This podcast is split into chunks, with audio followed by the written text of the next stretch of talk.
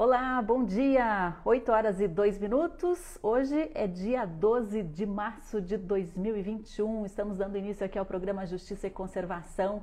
Vamos aguardar o pessoal entrar aqui a nossa transmissão. Bom dia, Rafael Sobania, seja bem-vindo. Lembrando que a nossa transmissão é diária aqui de segunda a sexta-feira, sempre das 8 horas da manhã até as 9 da manhã. Nós transmitimos via redes sociais do Observatório de Justiça e Conservação e nosso programa é um programa de rádio, transmitimos pela Rádio Cultura de Curitiba. Vou dar as boas-vindas aí para o pessoal da Rádio Cultura, para os nossos ouvintes fiéis. Lembrando que vocês podem participar aqui do nosso programa, né? Enviando mensagens, comentários, sugestões, perguntas para os nossos entrevistados. Estamos aí, você nos encontra facilmente no Facebook e no Instagram, tanto da Rádio Cultura quanto do Observatório de Justiça Justiça e Conservação. Bom dia, Rafael Rolim de Moura, com Sandra Mocelin, ele fica feliz, exatamente, né? Hoje é sexta-feira, inclusive, o dia esperado, né, da nossa coluna com o professor Renato Mocelin, a nossa coluna de História. E ao longo dessa semana, né, nós ouvimos, conhecemos diversas mulheres com trajetórias diferentes que estão deixando a sua marca na história brasileira. Tivemos esta semana por aqui a antropóloga Maria Alegrete, do Instituto de Estudos Amazônicos, e sua luta junto com Chico Mendes, a cientista Michelle Spear, lá da Universidade Federal do Paraná, que trouxe as novidades aí no desenvolvimento de plásticos biodegradáveis e também da, da, de biogás Tivemos a participação aqui da jornalista Paulina Chamorro, da National Geographic, que representou a Liga das Mulheres pelo Oceano, com muitas informações interessantes sobre os nossos mares.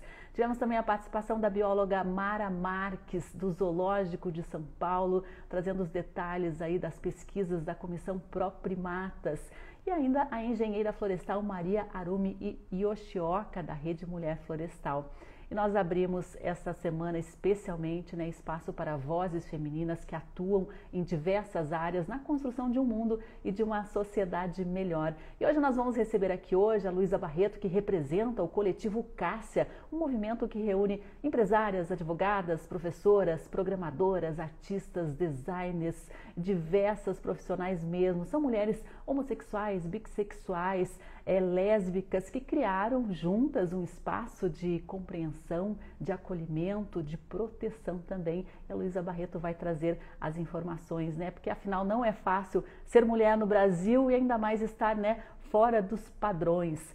Mas antes de conversar né, com o coletivo Cássia, a gente vai entender um pouco mais esse contexto histórico que envolve a opressão das mulheres. Sejam todos bem-vindos, né? Ó, Amanda aí comentando só gente linda, gente linda, inteligente, atuante, né? A Edna, né? Foi uma semana de muito conteúdo.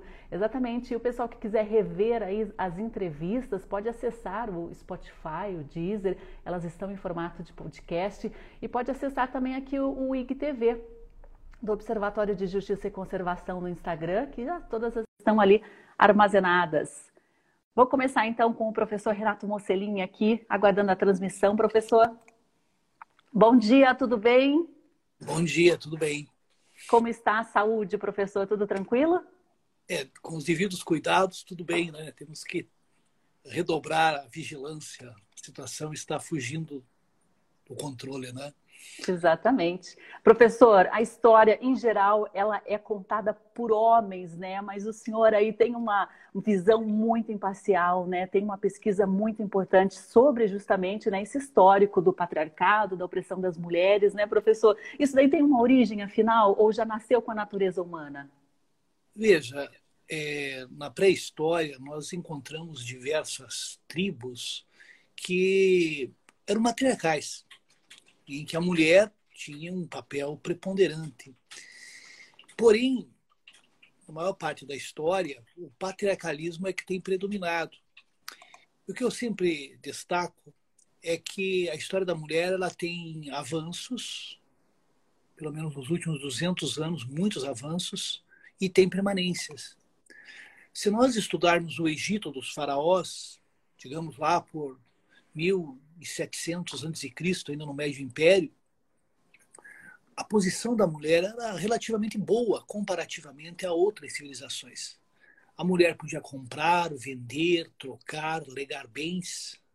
Inclusive, um papiro encontrado pelos arqueólogos tem uma, é uma petição em que a mulher pede o divórcio e dentre as alegações, ela diz que o marido era vagabundo.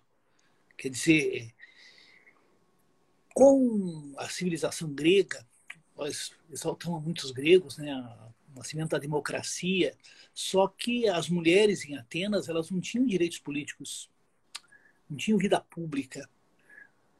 Para ser cidadão era necessário ter mais de 18 anos e ser filho, filho de pai e de mãe atenienses. No mundo romano, exceto algumas imperatrizes, algumas patrícias, a situação da mulher era de total subordinação. Inclusive, o pai tinha o direito de abandonar uma criança quando nascesse. E geralmente as crianças abandonadas eram meninas. Com o advento do cristianismo, nós tivemos algumas melhoras, por exemplo, a proibição de abandonarem crianças. O próprio Maomé, ele nos primórdios do islamismo, ele procurou dar à mulher uma posição melhor, proibindo, inclusive, o infanticídio feminino, que era muito comum naquelas tribos árabes. Mas ao longo da Idade Média, no mundo ocidental, a misoginia acabou triunfando. E existe uma razão, o que parece principal, para que essa misoginia tivesse se acentuado: o celibato eclesiástico a partir do quarto século, é, a igreja proíbe os religiosos de se casarem. Então, a mulher era vista como uma criatura perigosa.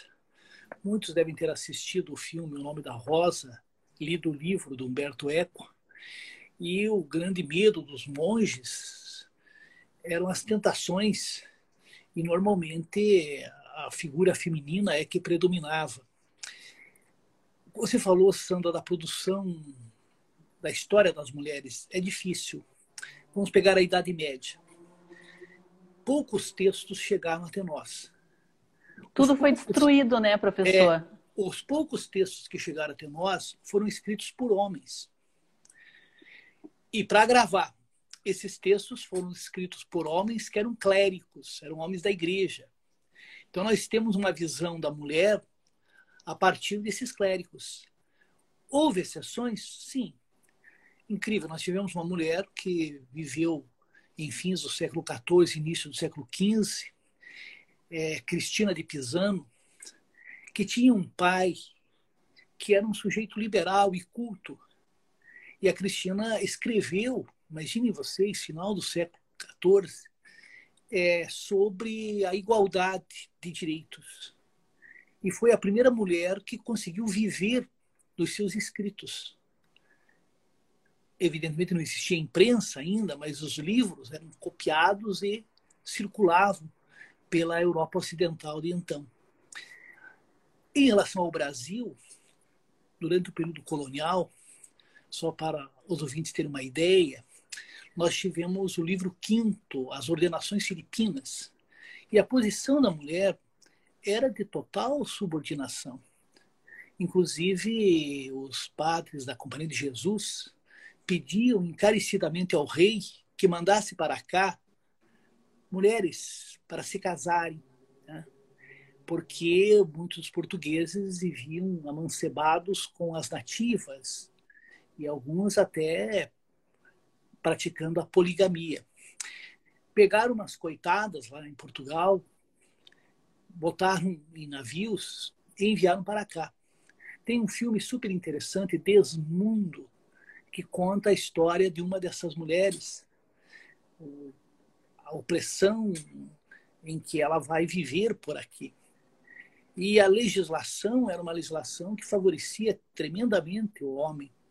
Na, no livro quinto das Ordenações Filipinas, nós lemos lá o seguinte sobre o adultério. Ouçam, ouvintes achando o homem casado sua mulher em adultério, licitamente pode matar, assim a ela como o adúltero, salvo se o marido for peão e o adúltero fidalgo, ou nosso desembargador, ou pessoa de maior qualidade. Quer dizer, tinha que saber como é que é, você é desembargador, você é uma pessoa de maior qualidade, É, veja o absurdo, né? E nós temos resquícios disso. O Supremo está discutindo essa semana a questão da legítima defesa da honra. Durante muito tempo, até os anos 70, era muito comum jurados absolverem homens que matavam suas esposas, alegando legítima defesa da honra. Então, é uma história de avanços e também de, de retrocessos, porque hoje a situação da mulher no Egito, no interior do Egito, é pior do que há 3 mil anos atrás. A situação da mulher no Afeganistão hoje é pior do que na década de 1970, quando havia um Estado laico, quando havia um governo, digamos assim, que dava à mulher uma igualdade jurídica. A mulher no Irã, da época do Shah Reza Pahlavi, que foi deposto pela revolução liderada pelo Khomeini, era melhor do que a situação da mulher no Irã hoje. Professor, e é impressionante, né? Até a gente tem o pessoal aí da biologia nos acompanhando, né? A gente percebe que no mundo animal, né, essa questão aí da sexualidade, da capacidade reprodutiva da mulher, né, é uma grande força, é motivo de grande respeito no mundo animal. E a gente percebe que aqui na nossa humanidade, né, isso é encarado como uma fraqueza, né, um, um, uma característica que nos deixa assim inferior, né, do ponto de vista masculino. É, é, é muito interessante como o, essa capacidade reprodutiva acabou subjugando a mulher na, ao longo de toda a história, e isso ocorre ainda hoje em todos os meios, inclusive no ambiente de trabalho. É verdade. Os pensadores iluministas, que eram progressistas né, em vários aspectos, eles viam a mulher como inferior, fisicamente e intelectualmente. O Diderot, por exemplo, Denis Diderot, que foi organizador da enciclopédia, afirmou que as mulheres não deveriam exercer funções públicas devido à inconstância de humor. O Rousseau dizia que o status da mulher era de ser mãe. O próprio Voltaire, apesar de ter tido um relacionamento é, relativamente longo com Madame Châtelet, marquesa lá de Châtelet, casada com o Marquês de Châtelet, que era uma mulher culta, mesmo assim, nos escritos do Voltaire, a gente observa um, um ranço machista. Nós tivemos a Revolução Francesa, as mulheres participaram das jornadas revolucionárias. E quando da elaboração da Declaração dos Direitos do Homem e do Cidadão, uma mulher chamada Olympe de Gouges, ela redigiu a mesma declaração relacionada à mulher é, destacando a necessidade da igualdade jurídica, direito civil e também direitos políticos. Ela acaba na guilhotina. E a Constituição Francesa de 1791 não contemplou as mulheres com o direito de voto. Ah, lá na Inglaterra, a Mary Wollstonecraft, né, bati aqui para pronunciar, ela escreveu uma obra, uma reivindicação pelos direitos da mulher, 1792, onde ela defende a igualdade. E nós tivemos também alguns homens que procuraram defender os direitos das mulheres. Por exemplo, mais conhecido como economista, né? John Stuart Mill. O John Stuart Mill, ele se apaixonou pela Harriet Taylor, só que havia um probleminha. A senhora Taylor era casada e ela tinha que se submeter aos padrões da época, né? Inclusive, o seu marido fazia exigências no que tange a questão sexual. E o Stuart Mill escreveu da sujeição da mulher, que a mulher devia ter a liberdade de escolher com quem se casar e a mulher porventura não estivesse feliz no casamento, poderia pedir o divórcio. O caso deles, deles terminou bem, porque o comerciante, lá, esposo da, da, da Harriet, veio falecer e o Stuart Mill se casou com ela. Né? Porém, nem sempre foi assim. aqui no Brasil, o Gilberto Freire, na obra Sobrados e Mucambos, ele relata casos de pais que mataram as suas filhas porque elas estavam namorando alguém que não era do agrado desses pais. Inclusive, meninas não estudavam, eram proibidas de aprenderem a ler, porque poderiam trocar bilhetes, correspondência com o namorado. E veio a República, a mulher não obteve o direito de voto.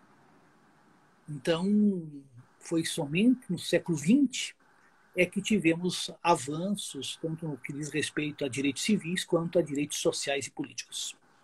É, a gente vê até hoje né, os índices de analfabetismo e de miséria entre as mulheres é muito mais alto do que entre os homens. Alice até comenta né, que é melhor levantar fatos que valorizem a mulher ao longo da história do que focar nos autores com ranço machista, professor. Mas existem diversos tipos de autores, né? A gente percebe aí o Stuart Mill, o Frederick Engels também, que uh, tiveram avaliações é, imparciais né, da origem aí da família, da sociedade privada, dessa questão de classes que subjugou a mulher, né, professor? A gente também não pode é, julgar os autores autores assim, sem entender também um contexto histórico. Sim, mesmo na época da Revolução Francesa, alguns autores defenderam, alguns políticos defenderam o direito de voto para as mulheres. Robespierre, por exemplo.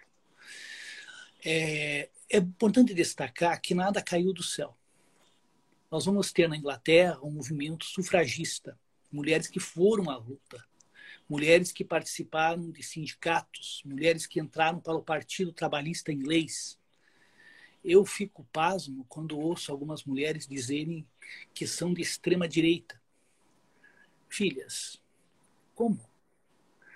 Os conservadores, a extrema direita, nunca defendeu o direito das mulheres. Foram os progressistas, foram os sociais-democratas, foram os liberais, foram os anarquistas, foram os marxistas que lutaram para a ampliação dos direitos das mulheres. O Charles Fourier, por exemplo, um socialista utópico, ele disse algo que é muito repetido até hoje, que o grau de desenvolvimento de uma sociedade deve ser medido pela posição da mulher nessa sociedade. Quanto mais elevada for a posição da mulher, melhor, mais desenvolvida será essa sociedade. E veja um exemplo. O primeiro país que deu o direito de voto às mulheres em 1893 foi a Nova Zelândia. Hoje, a Nova Zelândia é governada por uma mulher, a primeira-ministra lá da Nova Zelândia, Jacinda, parece que é o nome dela, que enfrentou essa pandemia com muita competência. Reparem esse momento histórico que nós vivemos. A primeira-ministra da da Alemanha, a chanceler da Alemanha, Angela Merkel, e a primeira-ministra da Nova Zelândia, têm se saído muito melhor do que cavalgaduras como Trump e essa figura que exerce a presidência aqui no Brasil. Mas eu diria também que alguns brasileiros, Saldanha Marinho, Saldanha Marinho, na Constituinte de 91, defendeu o direito de voto para as mulheres. O Rui Barbosa também. E nós vamos ter, Sandra, é, somente em 1932, pelo Código Eleitoral, as mulheres vão obter o direito de votar. Mas a mudança da lei não reflete a mudança de mentalidade. Apenas uma mulher elegeu-se para a Assembleia Nacional Constituinte, uma médica, a doutora Carolina Queiroz. Aqui em Curitiba, a primeira mulher eleita vereadora foi uma mocinha de 21 anos, a Maria Olímpia, Carneiro Mochi, que é 21 anos, e era ligada ao movimento comunista. A primeira deputada estadual foi a Rosi Macedo, também em 47. Tanto a Olímpia quanto a Rosi, ambas foram eleitas em 1947. Hoje, a participação feminina nos três poderes está muito aquém do peso demográfico das mulheres. E o grave é que não basta ser mulher para defender valores é, que exaltam a condição feminina. Porque tem muitas mulheres que têm ranços patriarcais e se portam de acordo com aquilo que ao longo da história foi sendo inculcado. Porque a questão de, de, de construção do gênero né, é uma construção histórica. Por isso é necessário toda um, uma politização para que saiamos dessa condição. É uma doutrinação que fica muito arraigada, né? Agora, professor, nas últimas décadas tivemos aí na literatura, na pesquisa, na história, na sociologia, diversas autoras, né, que se dedicaram a esse tema, a entender também como que a mulher se, se colocou, foi colocada, né, nessa situação, né, é, de inferioridade na sociedade, né, professor? Eu queria que você comentasse também esse movimento também ao longo da história. Nós tivemos, por exemplo, a Júlia Lopes de Almeida, que ela era escritora. Ela ajudou a fundar a Academia Brasileira de Letras. Ela é o marido dela, o Filinto Almeida. Só que ela não foi aceita como. Porque só homens podiam participar da Academia Brasileira de Letras. Somente em 1977, a escritora Raquel de Queiroz foi admitida na Academia Brasileira de Letras. Em 1977. O Estatuto da Mulher Casada é de 1962. Até então, a mulher tinha que pedir autorização do marido para trabalhar fora. Mas eu gostaria de exaltar, Sandra, uma mulher que venceu muitos preconceitos. Enidina Alves Marques. A Enidina Alves Marques, ela é a negra. A mãe dela era empregada doméstica na casa de uma pessoa importante aqui de Curitiba.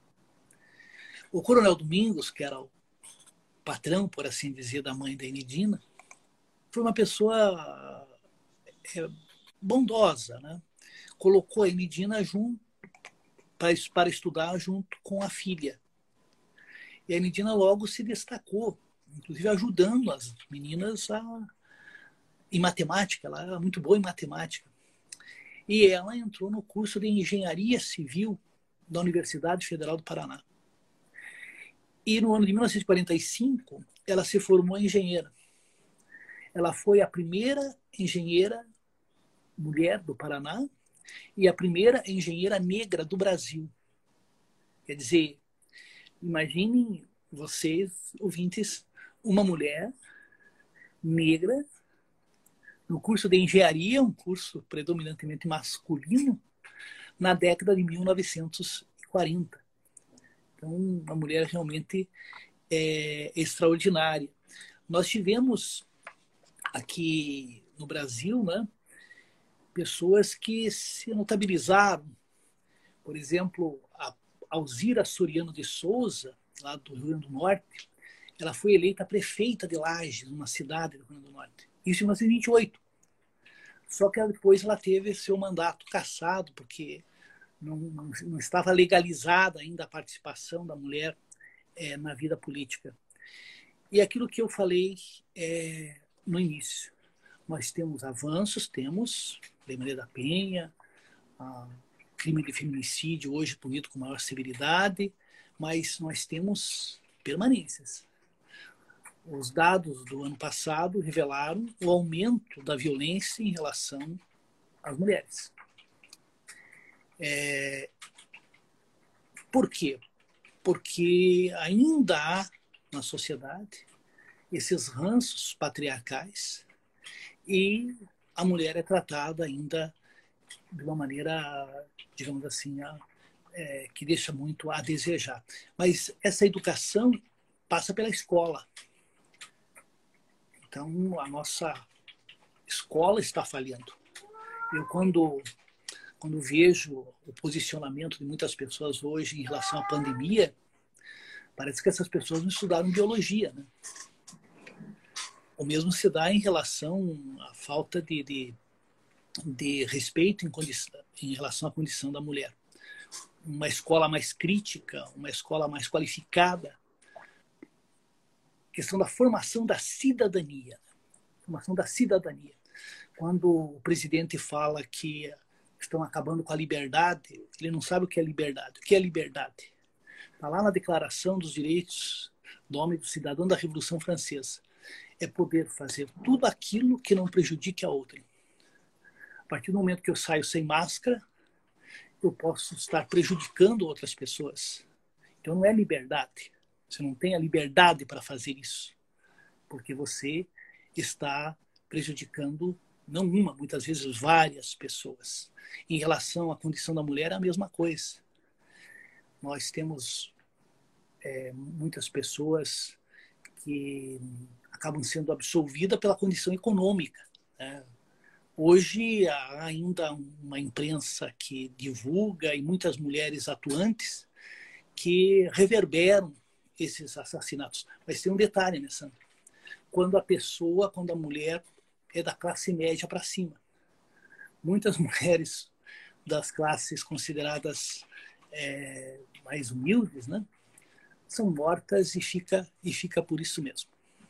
É impressionante também, já fiz algumas reportagens em presídios, né? A, a presença de mulheres que foram presas é, simplesmente por transportar drogas para os seus companheiros, né? Para homens é impressionante, elas acabam ali tendo uma sentença sem passar pelo, pelos ritos legais. Tem mulheres também que acabaram matando seus companheiros para sobreviver à violência e acabam na cadeia, né? É, a justiça realmente ela tem dois lados, né? Para quem tem o poder econômico na mão e para quem não tem, né? Que é um lado muito mais obscuro, muito mais negro. Agora, professor, o pessoal comentou aí, pediu para repetir o nome dos filmes que a gente citou, até coloquei ali o que eu lembrei, o nome da Rosa, o outro me fugiu a memória, e também literatura, né, professor? O senhor sempre dá dica de livros interessantes aqui, dos assuntos que a gente aborda.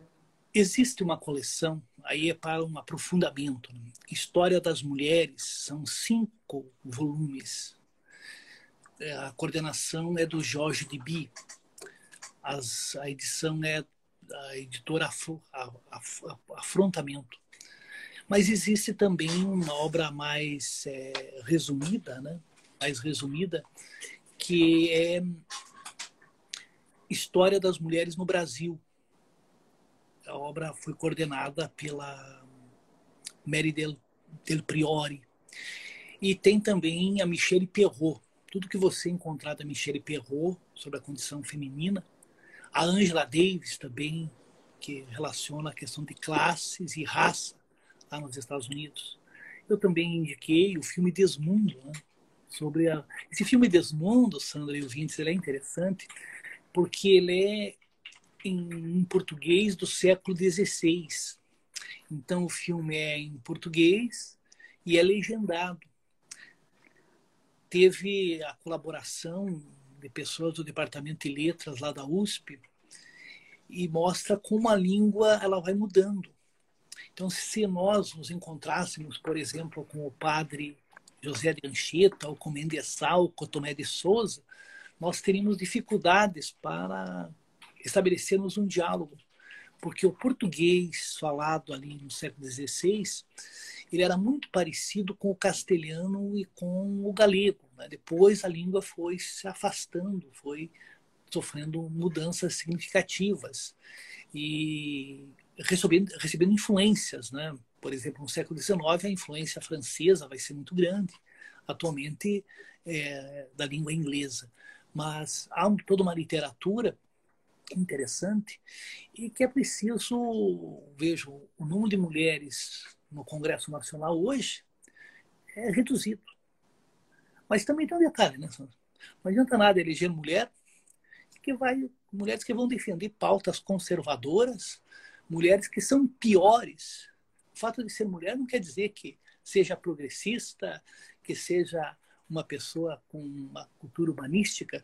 Tem mulheres reacionárias, tem mulheres piores do que muitos dos homens. É, o machismo está presente também, né, entre as mulheres, isso é muito triste. Ó, pessoal, coloquei ali o filme Desmundo, o filme O Nome da Rosa, o professor citou diversos autores e obras aí relacionados a essa história das mulheres, né? A, a nossa transmissão lá fica disponível aqui depois da, mesmo do fim, ali no IGTV do Instagram, tá bom, pessoal? Quem quiser conferir aí, anotar direitinho os nomes. Professor Renato Mocelin, foi um prazer conversar com você sempre, né? O pessoal aí até a Elizabeth Moura aí tá comentando que foi muito interessante, obrigada obrigada, Elizabeth. É sempre muito bacana essa coluna de história da sexta-feira. O pessoal adora e eu também aprendo demais. Professor, muito obrigada. De nada, só para acabei esquecendo, eu tenho um livro, a História das Mulheres na Antiguidade, que eu escrevi, que eu pesquisei Roma, Grécia, é um livro introdutório, História, as Mulheres na Antiguidade. E Tem esses um livros, Oi. as suas obras, professor, como que a gente faz para comprar? Pelas suas redes sociais mesmo? Alguma editora específica? Sim, sim, eu tenho as obras relacionadas à história do Paraná, que é da editora Remo, é, contato arroba editoraremo.com www.mulheres.com.br. E também esse livro da As Mulheres da Antiguidade tem online. Tem lá naquele. Entra lá, Mulheres da Antiguidade, Renato Mocelin tem como ler online. Obrigada, professor. Vamos atrás, sim, com certeza. Vou pedir aí para o senhor só sair, que o Instagram tirou ali meu, minha opção para retirar o convidado. Obrigada, até mais. É. Eneida, você está perguntando o horário às sextas-feiras. O professor Renato Mocelin está sempre com a gente aqui às oito da manhã, tá bom? Toda sexta-feira a gente antecipa um dia antes o tema que será abordado e é muito legal, né? Ele é autor já de diversos livros da história, né? Inclusive sobre as mulheres, história do Paraná, história de Curitiba, história mundial, né? É um professor aí que já tem 40 anos de experiência em sala de aula e também escritor já há muito tempo. Eu vou conectar agora com a Luísa Barreto, do coletivo Cássia, para fechar a nossa Semana da Mulher. A gente vai conversar aí sobre essa iniciativa, né? essa união das mulheres aqui enviei a solicitação. É uma união de mulheres né, é, lésbicas, bissexuais, é, homossexuais, que criaram um espaço né, de acolhimento, de troca de informações, de troca de experiências e de desenvolvimento também. Bom dia, seja bem-vinda aqui, Bom Luísa. Bom dia, Sandra. Muito obrigada. Tudo bem com você? Tudo bem. Para o pessoal que não conhece ainda o Coletivo Cássia, é aqui de Curitiba, né? Surgiu aqui, mas não tem fronteiras. Exatamente. Surgimos aqui em 2017, logo após o Dia da Visibilidade Lésbica, em agosto de 2017. E aos pouquinhos aí fomos crescendo e expandindo as fronteiras, né? Afinal, a comunidade de mulheres lésbicas e bissexuais está em todo o Brasil. Percebemos através das redes sociais que esse alcance podia ser muito melhor, né? Esse alcance de acolhimento, gerando essa representatividade em vários lugares, inclusive já tivemos demanda para ir para vários outros lugares, outras cidades, né? Hoje nossa atuação está muito mais online, né? É, não tanto nos eventos que fazíamos tanto, mas seguimos firmes e fortes na luta, né? Como o professor trouxe esse histórico é, nacional, né? Também internacional, mas super relevante para a gente esse histórico nacional, uma luta aí mais necessária do que nunca é uma luta muito necessária, né? Porque acho que até na história, né, é, é, as mulheres é, homossexuais, bissexuais e de outras formas também, elas foram ignoradas, elas ficaram invisíveis e foi inclusive, inclusive foram inclusive combatidas, né, exterminadas até literalmente.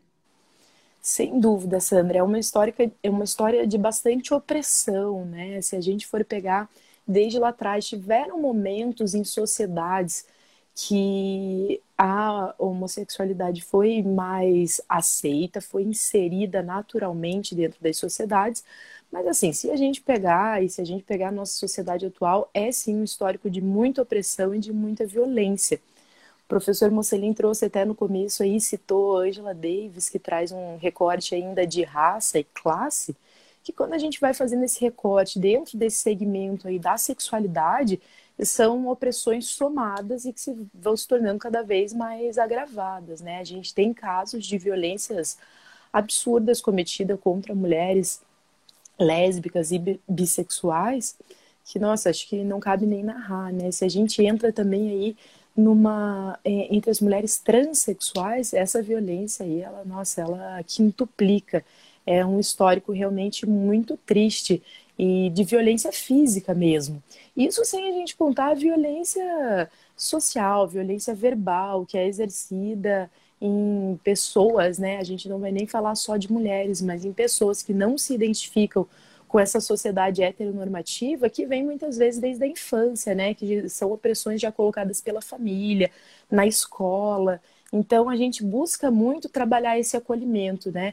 Gerar uma representatividade que era praticamente inexistente há um tempo atrás, né? Hoje a gente já vê muito mais nas novelas, filmes, séries, livros, conteúdos realmente feitos por e para pessoas LGBTIs. Né? Isso é extremamente relevante, extremamente importante para cada um entenda que não está sozinho, né? Porque aquela frase que ficou tão evidente há uns anos atrás, ninguém solta a mão de ninguém, às vezes é muito fácil soltar a mão ali numa pessoa que já é oprimida socialmente. Nesse momento pandêmico também a gente tem é, tornado mais intensa a nossa ação é, no acolhimento, no, na conversa um para um de pessoas que vêm buscar a gente no inbox, no direct, né? Que são pessoas que muitas vezes estão é, já são isoladas socialmente e ao passarem por um isolamento social, isso se intensifica de uma forma muito nociva, porque não consegue às vezes ter um, um elo digital que às vezes é mais complexo, né? Porque são pessoas aí que já foram oprimidas durante um longo tempo de uma vida escolar, que às vezes não construíram, por exemplo, amizades de longo prazo, amizades de infância, que nesse momento que a gente está passando acabam sendo um grande suporte. Né? São as pessoas a quem a gente consegue se aliar, ou suporte familiar, são pessoas que muitas vezes acabaram sendo expulsas de casa, sendo rejeitadas pela família. E nesse momento a gente está passando por, é um momento muito específico e muito complexo, mas que a gente tem aí cenários de pessoas LGBTIs que foram expulsas de casa e que agora perderam seus empregos e que não têm um suporte, que não tem ninguém a quem recorrer. Então a gente estava trabalhando, principalmente mais intensivamente no início da pandemia, né, com a arrecadação de doações, de cestas básicas para ajudar a população LGBT que estava sem esse suporte, que às vezes não se insere em nenhum outro nicho que está também né, ajudando. A gente vê aí arrecadações para carrinheiros, para populações é, mais nichadas, né? Então a gente fez esse trabalho aí também, junto com o, é, com o Grupo Dignidade, que é um grande parceiro nosso aqui em Curitiba, né? Acho que nosso principal parceiro, para estar tá buscando aí pelo menos condições mais dignas, sabe? Muito bacana. É, agora, Luiz, acho que eu pulei até uma etapa aí, né, da, da história do surgimento do coletivo Cássia. Eu conheci vocês por meio do Instituto Legado, né, quando vocês foram selecionados para aquela capacitação e treinamento, né, para o impulsionamento. O Instituto uhum. Legado que trabalha com empreendedorismo social. Mas como que vocês surgiram, se uniram e sentiram a necessidade de criar esse espaço, essa união de forças?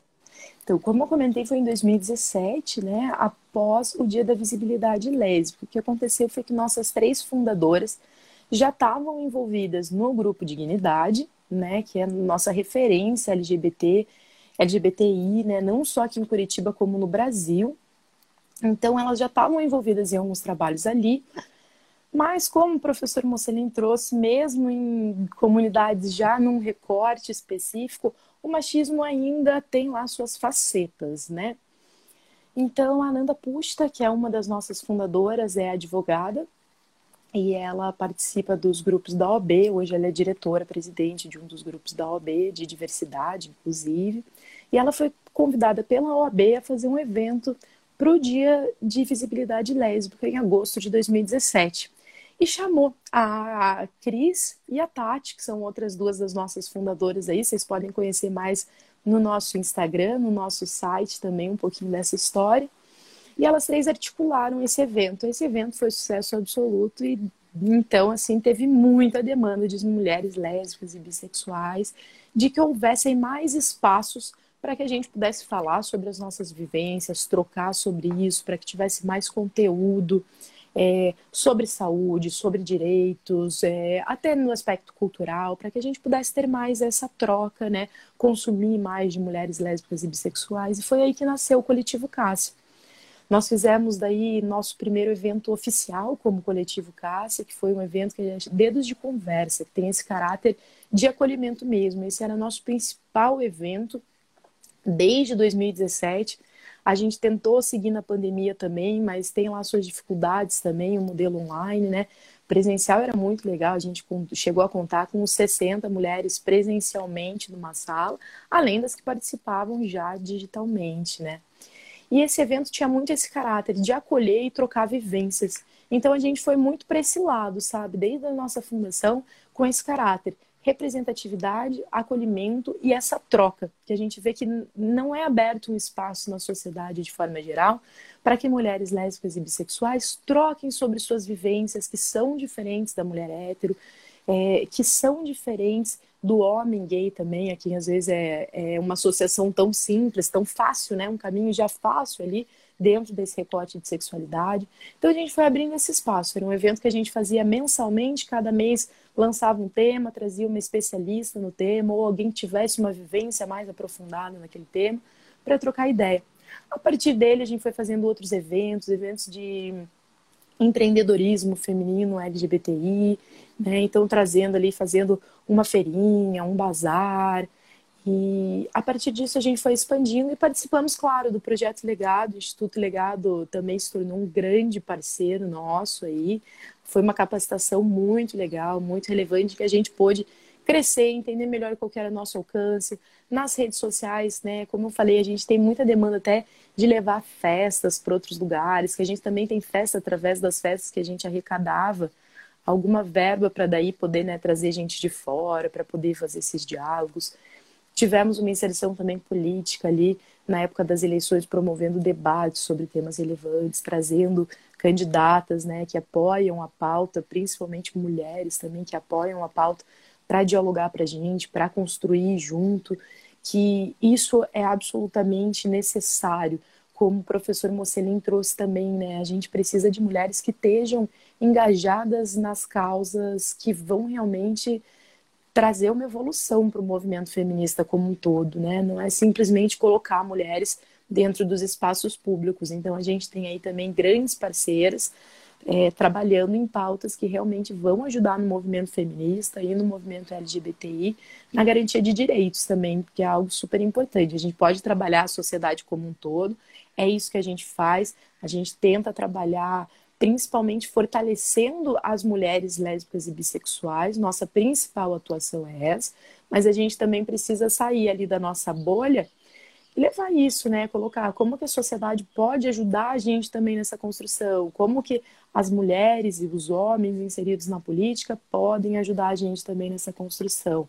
Hoje a gente tem um diálogo bem legal com algum, alguns vereadores aqui de Curitiba, Através deles a gente fez algumas cartilhas também, cartilhas sobre o direito das mulheres lésbicas e bissexuais, que é tão importante, né? Não só no caso de violência física, que é aquela violência, vamos dizer, um pouco mais fácil da gente denunciar, embora também a gente passe por uma série de barreiras ao chegar numa delegacia para fazer uma denúncia, as mulheres que performam um pouco mais a masculinidade, né, passam por isso assim de forma muito hostil quando vão até uma delegacia, né? Tem esse questionamento: ah, mas você não quer ser homem? Ah, mas se vestindo desse jeito, né? Você vai passar a impressão de que você está igual, a pé de igualdade com os homens. Quando na prática não é bem assim que acontece. São as mulheres lésbicas mais violentadas, né? Fisicamente. A gente tem casos gravíssimos. Agora a gente está fazendo várias campanhas até junto da Liga Brasileira de Lésbicas, que é uma grande parceira nossa também, através da Léo Ribas, que atua muito diretamente nesses casos. A gente tem um caso horrível de uma mulher que foi alvo dessa violência na rua, é uma mulher lésbica que performa a masculinidade, que ela foi espancada até a beira da morte. Então é muito triste. A gente faz arrecadações constantes para que ela tenha uma possibilidade, pelo menos, de tratamento. Então, a gente precisa garantir que esses direitos sejam cumpridos, de que aos poucos é, a gente conte com a colaboração do, do equipamento público mesmo, para que a gente tenha esse respaldo legal. Além disso, a gente fez uma cartilha também que foi muito bacana sobre saúde das mulheres lésbicas e bissexuais, sejam elas cis ou trans, mas é uma informação que é muito difícil da gente encontrar, né? Não é uma informação facilmente disponível. E quando ela está disponibilizada, ela vai, vamos dizer assim, pelo caminho mais fácil, com informações rasas, com informações que muitas vezes elas não dialogam com a realidade prática, com a vivência prática. Então, a partir da nossa vivência, a gente construiu uma cartilha que traz as informações que realmente são aplicáveis a uma prática e a um cotidiano. Né? Quem quiser ter acesso também a esses materiais é só pedir nas nossas redes, mandar e-mail, a gente tem elas em PDF, elas não estão disponibilizadas online hoje, mas a gente tem elas para passar para quem precisar também. Hoje a gente está também com um projeto que eu acho legal da gente falar aqui, Sandra, nesse momento que a gente está se digitalizando tanto, que é justamente sobre segurança digital, que vai ao ar aí provavelmente comecinho de abril. Então a gente preparou um material bem legal. A gente tem um site com conteúdo mais aprofundado sobre segurança digital.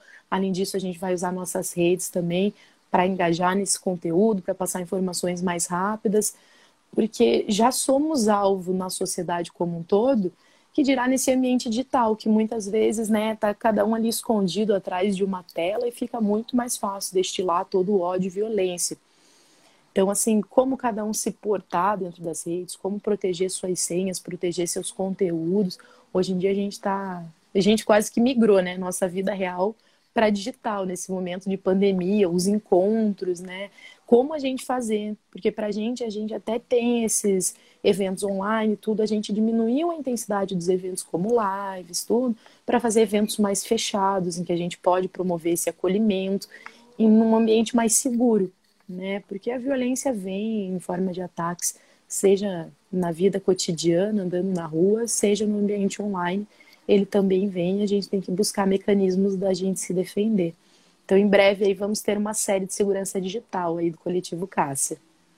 Muito interessante, muito necessário também, né? Até a Adriana comenta, quando tivermos mais mulheres na política, o Brasil será melhor em todos os setores. Vamos pensar isso na hora do voto também, na hora da escolha, né, Luísa? A Big está comentando aqui muito bom, né? Big não conhecia aí o coletivo Cássia, provavelmente. E é interessante também que nesses encontros, né, nessas trocas de informações, vocês trazem também mulheres lésbicas, bissexuais, homossexuais, que estão, de alguma forma, mudando o mundo, né? Né, fazendo a diferença, que podem servir também de inspiração, até contando a experiência, os desafios, dificuldades é, que elas passaram e enfrentaram. Sem dúvida, é essa a ideia mesmo, Sandra, trazer mulheres aí. A gente tem um evento que é bem específico para isso, trazer mulheres, né, que chama Ideias e Ideais, esse evento.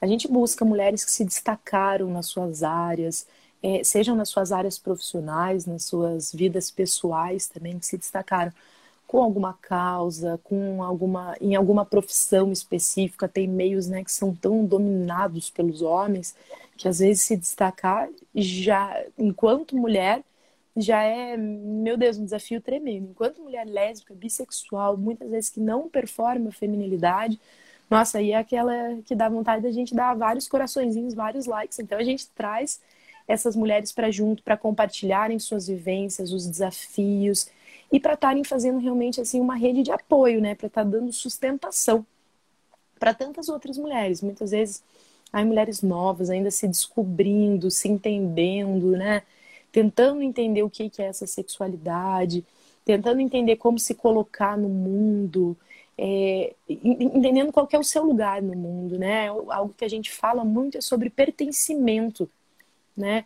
Quando a gente vê, poxa, uma mulher lésbica que chegou lá, vamos dizer, lá no topo da cadeia alimentar, né?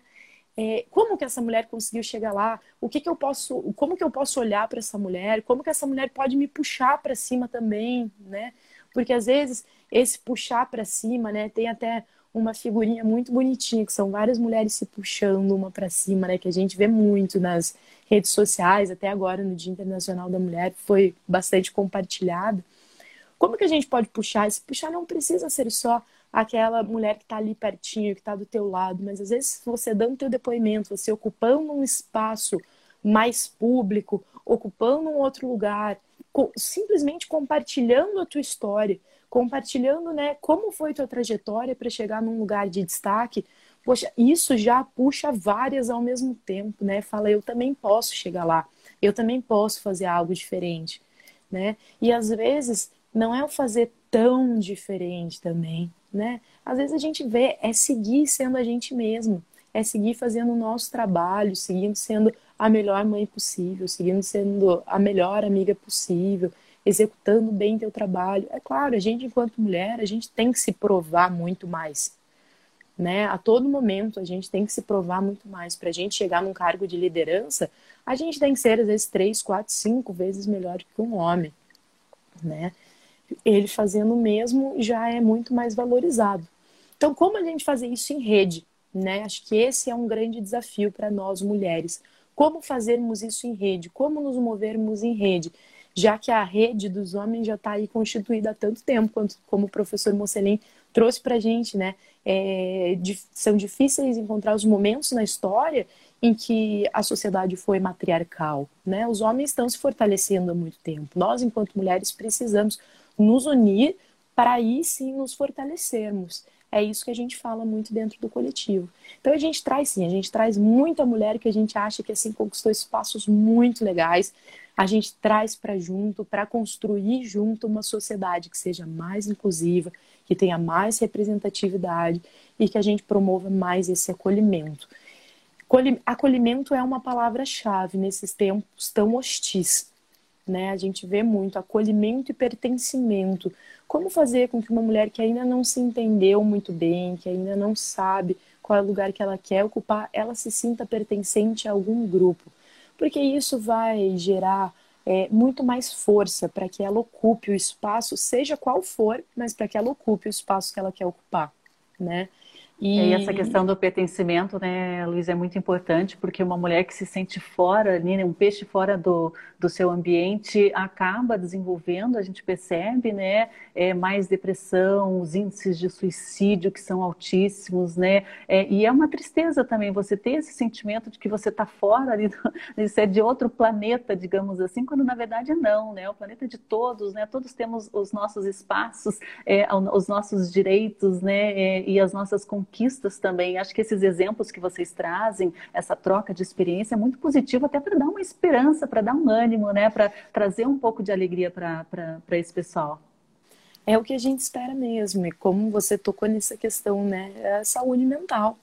Se você não se sente pertencente, muitas vezes você não se sente pertencente à sua família, você já foi, já foi vítima de bullying ali na escola, no ambiente escolar, que é um tanto quanto hostil já para as pessoas LGBTs, e você não encontra um, vamos dizer, um grupo para chamar de seu, né? É, a tendência ao isolamento social, a uma depressão, ao desenvolvimento de outros transtornos psíquicos, né?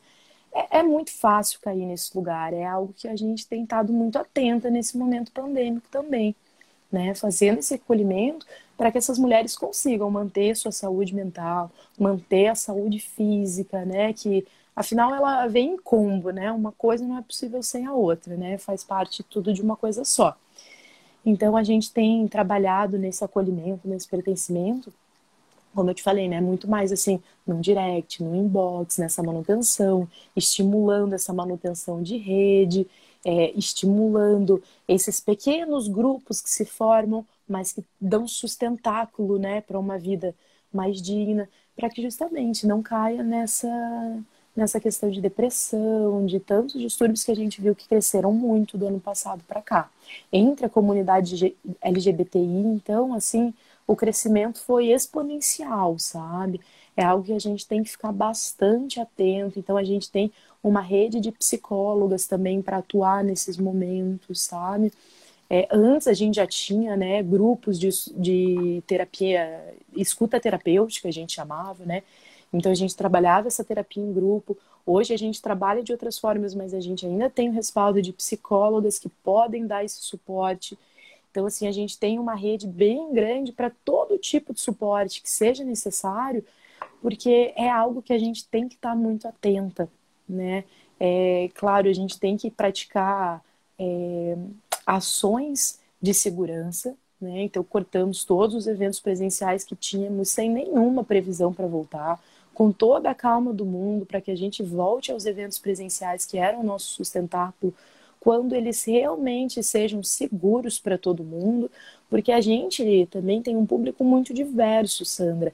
A gente tem mulheres periféricas que nos acompanham, a gente tem mulheres gordas, mulheres com é, já problemas de saúde, as tais comorbidades estão faladas aí, mulheres negras também, mulheres de comunidades que se de repente vem a um evento nosso e saem de lá com algum tipo de contaminação, poxa, podem contaminar toda aí uma comunidade que não está nem um pouco preparada para lidar com um vírus, né, como o coronavírus, principalmente agora a gente está vendo esse inchaço aí no sistema público de saúde, então a gente tem tratado com muita responsabilidade, né? Não só a questão dos eventos físicos, dos eventos online também, é, olhando para essa questão que eu te falei da segurança digital, né? Que um evento ao vivo, público, que qualquer pessoa pode entrar, nós nos tornamos alvos muito fáceis. E vimos eventos de é, parceiros nossos de outros coletivos em outros lugares serem, serem invadidos por grupos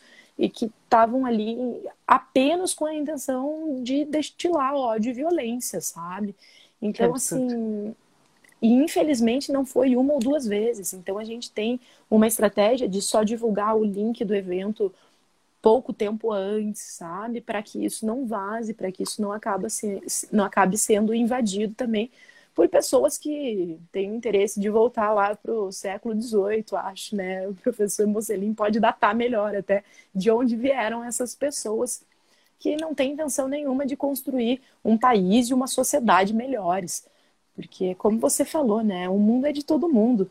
É, a gente tem que pensar em construir um mundo melhor para que todo mundo possa viver bem em comunidade, né? Infelizmente, não é todo mundo que compartilha desse desejo então, temos que levantar voz aí e nos aproximar dos nossos, acolher os nossos.